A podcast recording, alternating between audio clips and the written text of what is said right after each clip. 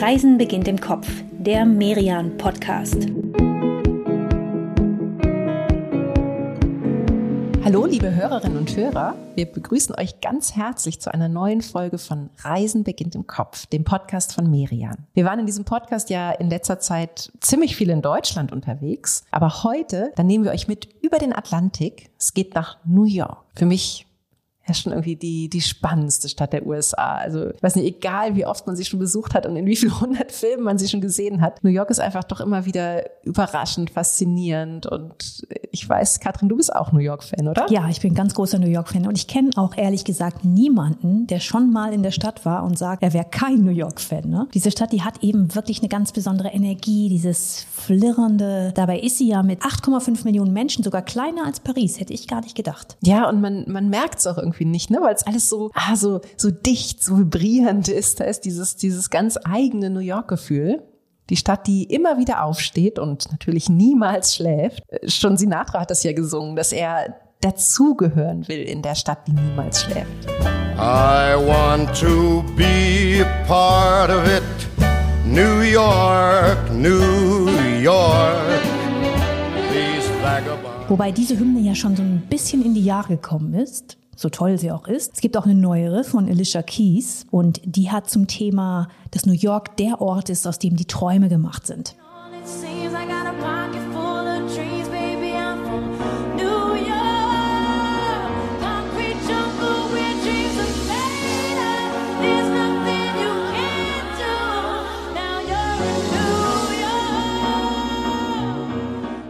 Also wir merken schon viele große Melodien, viel, viel Gefühl, ganz großer Auftritt für New York. Und wir stellen euch jetzt heute in dieser Folge drei besondere Orte vor in dieser Stadt. Aber erstmal stellen wir uns vielleicht selber vor. Für alle, die heute zum ersten Mal dabei sind, mein Name ist Inka Schmeling. Und ich bin Katrin Sander und wir nehmen euch hier an dieser Stelle alle 14 Tage mit auf eine Reise im Kopf. Die letzten Folgen waren wir beide in unserer Heimat unterwegs, in Nordrhein-Westfalen, gleich dreimal. Und von da geht's eben jetzt in den Big Apple, nächstes Mal nach Italien. Wir haben also ein sehr, sehr buntes Programm. Wobei New York ist tatsächlich schon was ganz Besonderes hier in unserer Reihe, finde ich. Und Inka, das weißt du noch gar nicht. Ich fahre tatsächlich hin. Kommendes Jahr mit der ganzen Familie. Oh, jetzt bin ich neidisch, Katrin.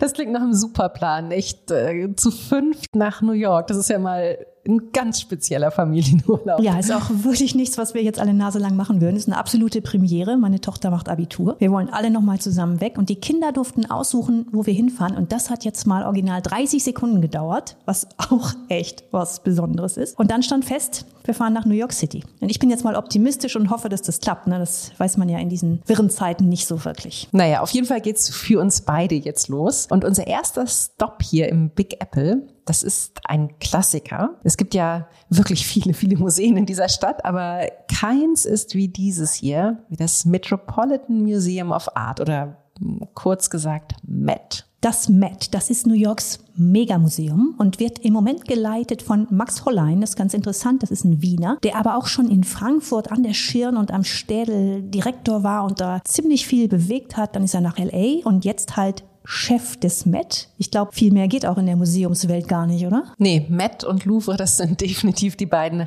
High-Ends der Museumswelt. Übrigens, ja, auch ziemlich gleich auf, was die Besucherzahlen zumindest angeht. Sieben Millionen Menschen im Jahr, zumindest vor Corona. Aber, tja, auch die Auswahl hier ist gigantisch an, an Exponaten, die wir uns anschauen könnten. Wo, wo fangen wir denn da an? Ja, das muss man echt sagen. Wer hier alles sehen will, mal eben, der hat gar keine Chance. Das Met liegt ja an der Fifth Avenue. Das ist riesig. Das Haus hat drei Millionen Exponate. Die sind jetzt nicht alle ausgestellt, aber dennoch zigtausende davon kann man hier dauerhaft sehen. Das lässt sich jetzt gar nicht so beziffern. Natürlich gibt's immer noch Sonderschauen, Themenausstellungen. Und das Met, das ist ja auch viel mehr als ein Kunstmuseum. Ja, man kann fast sagen, es ist eher sowas wie ein, wie ein Haus für das Kulturerbe der Menschheit. Obwohl alles ja eigentlich tatsächlich mit der Kunst angefangen hat. Ja, und das war ausgerechnet auch in Paris. Ne? Dort hat sich nämlich 1866, also vor gut 150 Jahren, eine Gruppe von Amerikanern überlegt, dass die USA, ja, dass die auch so einen Kultur- und Bildungstempel brauchen wie in Paris, wie den Louvre. Und den Vorschlag, den haben sie dann mit rübergenommen in die USA und haben den dann reichen und einflussreichen Freunden die sie hatten, vorgestellt. Und daraus hat sich dann die Gründung des Mets entwickelt. 1870 wurde es gegründet. Und das erste Exponat, das man hier angeschafft hat, das war ein römischer Sarkophag. Ja, aber gleich danach kam dann tatsächlich auch schon die Malerei. Man kaufte 174 Gemälde aus Europa, zum Beispiel von Van Dyck, Tiepolo. Und man legte damit den Grundstein für ja, für eine der größten Kunstsammlungen der Welt. Manet, Renoir, das Met, das hat sie alle gekauft und übrigens auch als erstes Museum überhaupt ein Matisse. Man war ja damals und man ist es ja auch heute noch hier sehr am Puls der Zeit. Lass uns beide jetzt aber mal zu dem Stück gehen, das sowas wie das inoffizielle Maskottchen des Met ist. Das ist überraschend klein, ein kleines blaues Nilpferd mit Namen William. William ist knappe 4000 Jahre alt, kam vor gut 100 Jahren ins Met und ist eine Grabbeigabe aus dem alten Ägypten. Damals hat man Figuren von Nilpferden, oft Verstorbenen eben mit ins Grab gegeben, weil man wusste, wie stark und wie mächtig diese Flusspferde sind und auch wie angsteinflößend. Und sie sollten eben den Toten den Weg in ein neues Leben ebnen. Sie beschützen auch. Ja, das sollte William offensichtlich auch. Aber natürlich haben nicht die Ägypter dieses Tier William genannt, sondern die Figur, die hat diesen Namen erst später bekommen, so vor 90 Jahren, als ein Engländer, der das Nilpferd hier im Met gesehen hatte, dann später in einem Londoner Satiremagazin eine Geschichte darüber geschrieben hat. Und in dieser Geschichte, da ging es darum, dass er und seine Familie sich im Shop des Met eine Nachbildung des Nilpferds gekauft hatten und diese haben sie dann zu Hause als ihr Familienorakel genutzt. Ja, wobei man sich dann schon so ein bisschen fragt, wie das geht, so, so ein Nilpferdkopie als Orakel zu nutzen? Ja, vielleicht, vielleicht haben sie einfach bei jeder Frage versucht, diesen Gesichtsausdruck zu, zu deuten. Der ist ja tatsächlich sehr geheimnisvoll. Auf jeden Fall hat die Familie William über alles entscheiden lassen. Und ja, wenn sie sich nicht an den Rat von William gehalten hat, also zum Beispiel nicht dahin in den Sommerurlaub gefahren ist, wo William es gut gefunden hätte, dann ist das regelmäßig im Desaster geendet. Ja, heute würde man sagen, diese Geschichte, die ging viral. Damals ging sie einfach um die Welt, zumindest über den Atlantik. Und das Met hat die Story aufgenommen und auch ja, für sich verkauft, sage ich mal, und damit dieses kleine Nilpferd zum Markenzeichen des Hauses gemacht. Und heute steht sogar dieser Name William auf dem Ausstellungsschild hier in der Galerie 136, wo William seinen Platz hat. Und ich finde, es hat schon was, dieses Hippo, oder? Ja, es hat was, was Mona Lisa-haftes, würde ich mal sagen. Gerade der Gesichtsausdruck, ne? Also tatsächlich sehr, sehr mysteriös, oder? Ja, man, man weiß nicht, ob es jetzt gutmütig lächelt oder gleich echt böse das Maul aufreißt.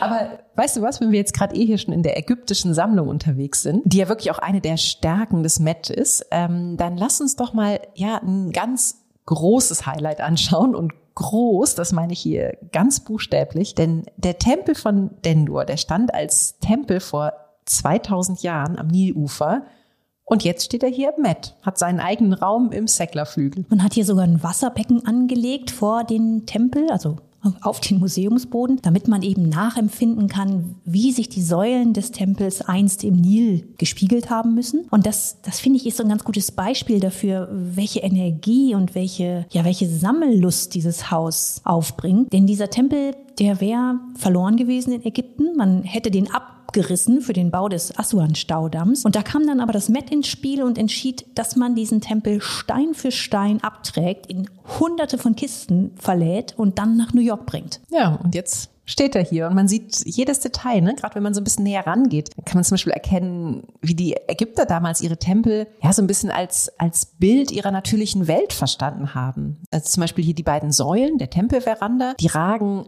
aus dem Wasser wie so Papyrushalme raus und der ganze Sockel, der ist verziert mit Reliefs von Lotuspflanzen. Oder oben an der Decke des Tempels, da siehst du so einen Geier mit ausgebreiteten Flügeln. Das soll, ja, das soll so ein Sinnbild des Himmels sein und ich finde immer, das muss man sich klar machen. Dieser Tempel wurde vollendet im Jahr 10 vor Christus, also vor 2032 Jahren.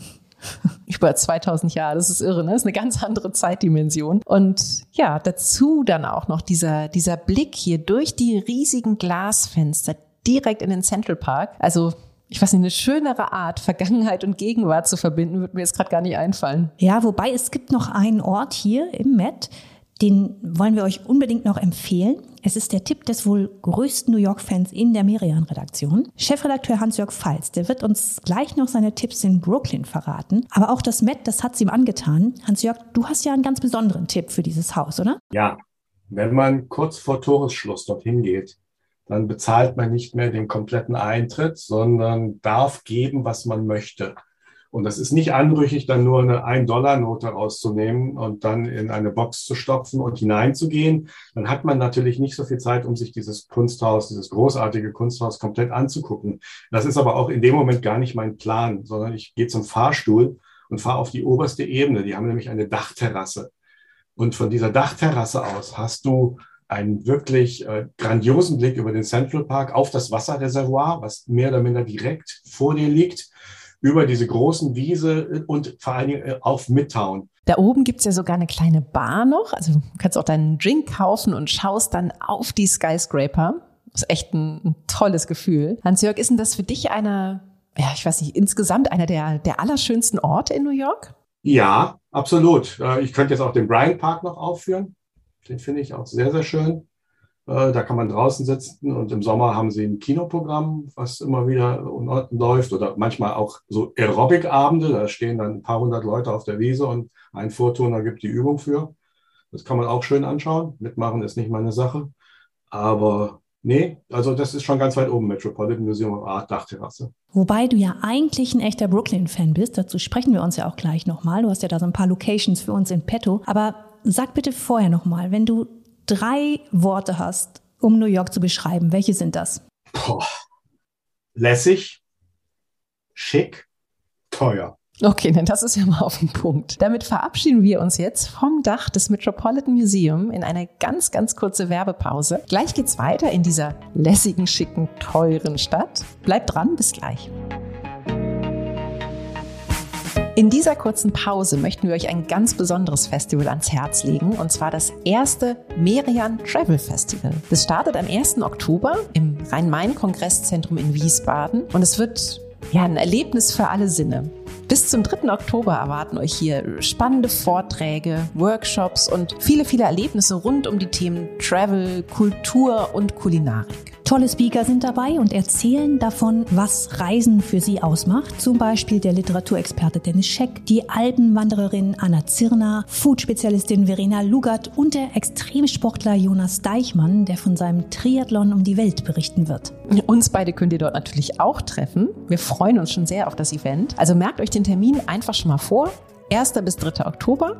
Wir sehen uns dann in Wiesbaden. Alle Informationen findet ihr auf merian.de. Da sind wir wieder und wir haben es eben schon gesagt, unsere nächste Station hier in New York ist Brooklyn. Vielleicht kurz zur Einordnung. Viele von euch wissen das bestimmt. New York besteht ja aus fünf Boroughs. Und diese Boroughs, das sind viel mehr als nur Stadtteile. Man würde auf Deutsch wahrscheinlich eher sagen Bezirke. Flächenmäßig ist das berühmte Manhattan sogar der kleinste dieser fünf Stadtteile. Alle anderen, Queens, Bronx, Staten Island und Brooklyn, sind größer. Und die meisten Menschen, die leben in Brooklyn, zweieinhalb Millionen, also deutlich mehr als zum Beispiel bei uns in Hamburg. Und da merkt man ja auch wieder die Dimensionen dieser Stadt. Ne? Also jeder Borough hier, der ist, ja, der ist ja eher sowas wie eine, eine Metropole in der Metropole. Brooklyn galt dabei lange so als ein Underdog, also der Platz für Kreative mit noch einigermaßen erschwinglichen Mieten in dieser, wir haben es ja eben gehört, schicken, lässigen, teuren Stadt. Merian-Chefredakteur Hans-Jörg Pfalz ist, wie schon erwähnt, aus tiefstem Herzen ein Brooklyn-Fan. Erzähl mal, Hans-Jörg, Warum gerade Brooklyn? Weil es anders ist, anders als Manhattan ist. Also ist, ich habe vollstes Verständnis für alle, die bei der ersten und zweiten New York-Reise vollumfänglich auf Manhattan konzentriert sind. Aber es, ist, es ist ein anderes Flair dort. Es, ist, es kommt mir mehr entgegen, weil es ein, vielleicht ist es ein bisschen subversiver sogar, aber auf alle Fälle ist es nicht so, so geschniegelt, gebügelt, glatt und spricht nicht so nach Geld wie Manhattan. Und was ist dein Tipp, um sich Brooklyn noch, weiß ich nicht, zu nähern? Also wir haben es ja eben schon gesagt, ne? Zweieinhalb Millionen Einwohner. Also wie findet man dann die Ecken, die sich, ja, die sich wirklich lohnen? Äh, es ist eigentlich ganz normal, dass wenn man da hinfährt, dass man eigentlich damit beginnt, dass man maximal bis zur Brooklyn Bridge kommt. Das ist ja eine von den ganz großen Highlights, die man gesehen haben muss. Und dann ist man raufgegangen und da, das war's dann und wieder zurück nach Manhattan. Und ich habe glücklicherweise sehr früh schon äh, die andere Seite dann für mich entdeckt. Äh, und jetzt heute ist es ganz klar, dass man in diesem Brooklyn Bridge Park, da muss man einfach hin. Der ist fantastisch neu angelegt und äh, der, das Schöne ist ja, dass man von dort den viel besseren Blick auf Manhattan hat, also den, den tollen Blick auf Manhattan. Ne? Also man kann über den, den, den Port und auf die Hochhäuser äh, schauen, auf so einem Aussichtspunkt, gibt Liegewiesen es, äh, und man sieht immer die Skyline. Kein schlechter Auftakt auf jeden Fall an diesen Brooklyn Bridge Park. Da hat man ja lange gebaut, über zehn Jahre hat das gedauert und erst 2020, also in Corona, ist er so richtig fertig geworden. Man ist hier direkt am Wasser, das hört man, das hat was sehr Entspanntes, dazu eben dieser geniale Blick rüber. Ja, aber es ist eben auch nicht nur, nicht nur so ein ruhiger, sondern wirklich ein sehr, sehr lebendiger um nicht zu sagen, regelrecht sportlicher Park. Sechs Piers ragen hier rein in den East River. Und darauf sind große Sportanlagen für, ja, für alle möglichen Aktivitäten. Also zum Beispiel Basketball, Fußball. Man sieht hier Rollerskater, Beachvolleyballer. Und wenn man hier so unterwegs ist, dann hat man fast das Gefühl, ganz New York macht Sport. Es wirkt fast ein bisschen ansteckend. Geht's dir auch so, Hans-Jörg? Das ist einfach ein tolles Erlebnis. Und tatsächlich so einer wie ich kommt dann auch auf die Idee, dort zu joggen, was eigentlich irgendwie eher seltener Fall ist. Okay, aber bevor wir uns jetzt alle hier so total auspowern, würde ich ja gerne noch mal ein bisschen raus aus dem Park und rein in die Viertel, in die Neighborhoods. Da ist in Brooklyn die Auswahl ja auch echt groß. Ne? Williamsburg zum Beispiel, das war lange sehr angesagt als Künstlerviertel. Dann gibt's da Park Slope, das ist eher so das gehobene, bisschen schickere Brooklyn. Hans-Jörg, wo fühlst du dich denn besonders wohl? Was ich aber allen empfehlen würde, ist, dass sie eine Brooklyn Bike Tour mieten. Das habe ich nämlich auch gemacht. Jetzt sagen alle, ey, Fahrradfahren in Manhattan oder in Brooklyn ist der irre. Nein, ganz und gar nicht. Also erstmal sind die Fahrradwege sind gut ausgebaut. Die Begrenzung zu den großen Straßen, die in Brooklyn natürlich auch viel kleiner sind, äh, die ist äh, wirklich exzellent ausgearbeitet. Und Brooklyn Bike Tours bietet ganz verschiedene Runden und Touren an. Und Gibt es da was, was du besonders empfehlen kannst? Zum Beispiel bieten sie eine, eine Brownstone-Tour an oder eine, eine, eine, Tour nach Bushwick. Bushwick ist auch so ein Kiez, den ich klasse finde. Der sieht immer noch ein bisschen rumpelig aus, aber das ist halt die Street Art. Ja, und da kannst du jetzt aber leider keinen konkreten Tipp geben, weil das ist in der ständigen Veränderung. Das wird auch immer wieder, Street Art wird auch immer wieder gelöscht. Äh, das sind wunderbare Gemälde von großen Künstlern, aber weg manchmal. Und deswegen brauchst du so eine, so, so eine Tour, und der Tony, der diese, diese Brooklyn Bike Tour macht, der kennt natürlich dann die aktuellen Plätze äh, und führt dich dahin. Okay, Inga, dann machen wir beide das doch jetzt einfach mal und lassen uns von Tony mitnehmen nach Bushwick. Link kommt natürlich in die Show Notes, sodass ihr das auch ganz schnell parat habt. Hans-Jörg hat es schon gesagt, das Viertel Bushwick, das ist berühmt für seine Street Art und einer der großen Player hier beim Thema Urban Art ist das Bushwick Collective. Gegründet hat es Joe Ficalora, er kommt selbst aus Brooklyn, ist in den 80ern hier in Bushwick aufgewachsen. Ja, und damals in den 80ern, da saß in Bushwick und ja auch in anderen heute durchaus ja hippen Brooklyner Vierteln wirklich noch ganz anders aus, ganz schön düster. Armut, Kriminalität, runtergekommene Industrieruinen. Ja, Ficaloras Vater, der wurde hier erschossen. Das ganze Viertel, das war ja nicht eine wirklich gute Umgebung. Und dann ist auch noch seine Mutter krank geworden und ja, Joe hatte irgendwie das Gefühl, er, er muss jetzt irgendwas tun, irgendwas, irgendwas verändern. Seine Idee war dann, wir malen diese ganzen fiesen Schmierereien in diesem Viertel hier einfach über. Und zwar, ja, wir malen sie über mit coolen Bildern. Und damit hat er dann angefangen. Er hat Partner dazu geholt. Und heute ist dieses Bushwick Collective eine der großen Street Art Communities in New York. 50 Fassaden hier in Bushwick werden von ganz unterschiedlichen Künstlern regelmäßig besprayt. Das ist hier alles so in der Gegend rund um die Troutman und die St. Nicholas Street. Und auch wenn da immer viel los ist, ne? also die Leute gucken natürlich hier, es ist bunt, es ist cool. Ich finde so ganz im Hintergrund da bekommt man trotzdem schon auch noch eine Ahnung davon, wie diese Gegend hier früher mal war, wie das alles entstanden ist. Es ist eigentlich ist es so eine richtig typische New York Geschichte, ne? Also, das ist einerseits hier Ficaloras Jugend, die ganze kriminelle Szene hier im Viertel, das, das düstere, roughe New York und dann wird daraus durch, ja, durch so einen, so einen Menschen, der so eine Initiative startet, eine der bekanntesten Open-Air-Galerien der Stadt. Aber ja, weißt du was, nach Radtour und nach Street Art hätte ich jetzt mal Lust auf ein, auf ein gutes Restaurant und ja, auch vielleicht so ein, so ein Ort, wo man einfach mal so ein bisschen sitzen und gucken und einen Drink nehmen kann, ein bisschen was essen. Vielleicht fragen wir dann nochmal Hans-Jörg, hast du da auch nochmal einen Tipp für uns, für uns und für unsere Hörerinnen und Hörer? Ja, ja, ja, ja. Also die, es gibt die No Strand Avenue. Das ist, glaube ich, das Viertel heißt Little Haiti drumherum. Äh, und ein ganz zauberhafter Kollege von uns, Severin Mewisen, hat dort mit seiner Frau ein Restaurant eröffnet. heißt Bunny, wie Bugs Bunny. No Strand Avenue 449. Und ich kann allen nur empfehlen, geht da vorbei, habt ihr ein bisschen German Flair auch, aber auch halt eben hervorragendes Essen, denn seine Frau ist türkisch und äh, sie haben so ein Crossover und es ist eine zauberhafte Atmosphäre und so wie ich Severin kenne, wenn ihr, äh, wenn ihr Merian erwähnt, kriegt ihr auch noch einen Drink ausgegeben. Okay, das nenne ich jetzt mal einen echten Merian-Insider-Tipp. Danke, Hans-Jörg, dafür. Gute Musik gibt's im Bunny übrigens auch noch auf jeden Fall, denn Severin ist echt ein sehr, sehr großer Musikfan. Also eine sehr gute Adresse für unseren und euren Abend hier in Brooklyn. Wir verabschieden uns jetzt nochmal in eine ganz kurze Pause. Bleibt dran, denn wir haben gleich noch eine ganz besondere letzte Station für euch hier in New York City. Wir nehmen euch mit nach Harlem zur härtesten Show der Stadt. Bis gleich. In dieser Pause möchten wir euch die neue Merian-Ausgabe Franken vorstellen. Gerade frisch erschienen. In opulenten Bildstrecken und in spannenden Reportagen oder Interviews zeigt diese Ausgabe zum Beispiel, dass Bayreuth weit mehr ist als Richard Wagner Festspiele, dass die Region zwischen Spessart und Fichtelgebirge auch noch viele weitere tolle Reiseziele in der Natur hat. Und welche Meisterwerke das Germanische Nationalmuseum in Nürnberg zeigt und wie prächtig die Residenz in Würzburg ist. Ihr findet diese aktuelle und prallvolle Merian Ausgabe in gut sortierten Kiosken, im Buchhandel oder natürlich ganz leicht online unter merian-shop.de. Wir sind zurück in New York und die Reise geht weiter. Wir waren im Met in Manhattan. Wir sind mit dem Rad durch Brooklyn gefahren und jetzt kommen wir zum Finale dieser Folge. Es geht nach Harlem. Und zwar zur Amateurs Night ins legendäre Apollo Theater. Jeden Mittwoch werden hier Stars geboren oder aber Talente, die es nicht schaffen, von der Bühne gejagt. Über dem Eingang hier von dem Theater, da steht ein Schild. Be good or be gone sei gut oder geh nach Hause. Okay, eine klare Ansage. ja, dann äh, lass uns doch mal vorstellen, es ist Mittwoch, es ist halb sieben am Abend und die Türen gehen auf fürs Publikum. Um, ja, um sieben fangen die ersten dann im Publikum an, zum Warm-up des DJs zu tanzen und dann um halb acht, da ist Showtime. Ladies and Gentlemen, it is Startime in Harlem's World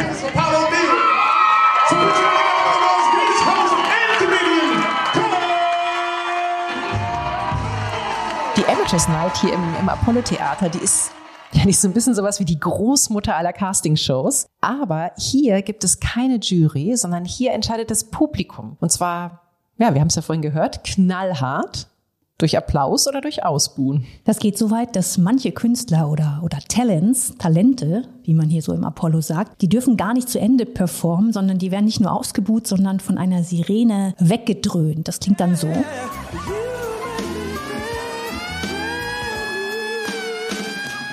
Und das hat was brutal Gnadenloses. Und trotzdem ist die Amateurs Night im Apollo für ganz viele Künstler oder auch Nachwuchskünstler ein Traum. Also jeder will hier auftreten. Manche reisen aus Japan an, aus Europa, vom anderen Ende der USA, nur weil sie hier auf der Bühne stehen wollen. Ja, was eben auch an dieser besonderen Bühne hier liegt. Von außen ist das Apollo hier an der 125. Straße jetzt auf den ersten Blick gar nicht so beeindruckend. Steht da fast so ein bisschen, bisschen eingezwängt. Aber innen, diese Stimmung hier, die ist, ja, die ist einfach einmalig. Die Bühne, die ist gar nicht groß.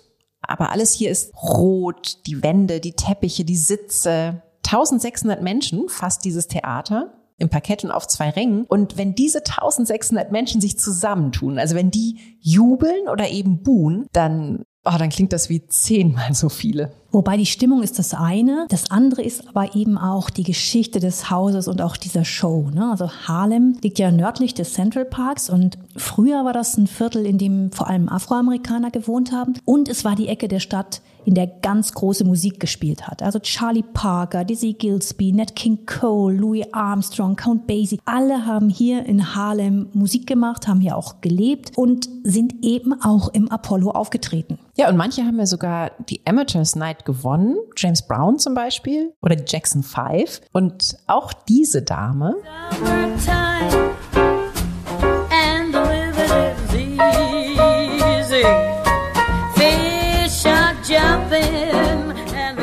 Fitzgerald, die hat es hier geschafft im Apollo. Eigentlich wollte sie gar nicht singen. Sie war, sie war 17 und hatte sich eigentlich mit einer, mit einer Tanznummer angemeldet. Aber dann kamen vor ihr zwei Schwestern auf die Bühne und ja, die konnten so gut steppen, dass Ella irgendwie wusste, oh, gegen die beiden kommt sie gar nicht erst an. Und dann hat sie einfach angefangen zu singen. Jazz. Und scheint funktioniert zu haben. Applaus ohne Ende. Das war 1934, am 21. November, um genau zu sein. Das war ein ganz großer Moment in der Geschichte des Apollo. Und klar, diese Vorbilder, die haben natürlich viele im Kopf, wenn sie hier auf die Bühne gehen, wobei sie schon auch wissen, das ist hier eben kein normales Publikum. Die Zuschauer, die hierher kommen in diese Show, die wissen schon auch, dass sie eine besondere Rolle haben.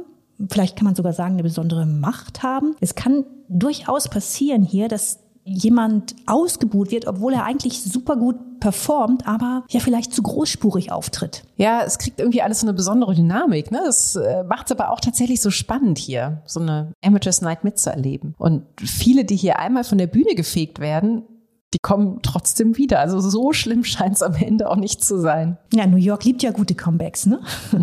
Außerdem sind da ja auch noch die, die es schaffen. Also egal ob Künstler nun singen, tanzen oder Comedians sind, es muss ja nicht immer so ein Fitzgerald-like der Beginn einer Weltkarriere sein, aber die, die hier gut rauskommen, die haben schon einen guten, guten Start. Und am Ende der Show, da kommen hier alle nochmal auf die Bühne und bekommen dann einzelnen Applaus.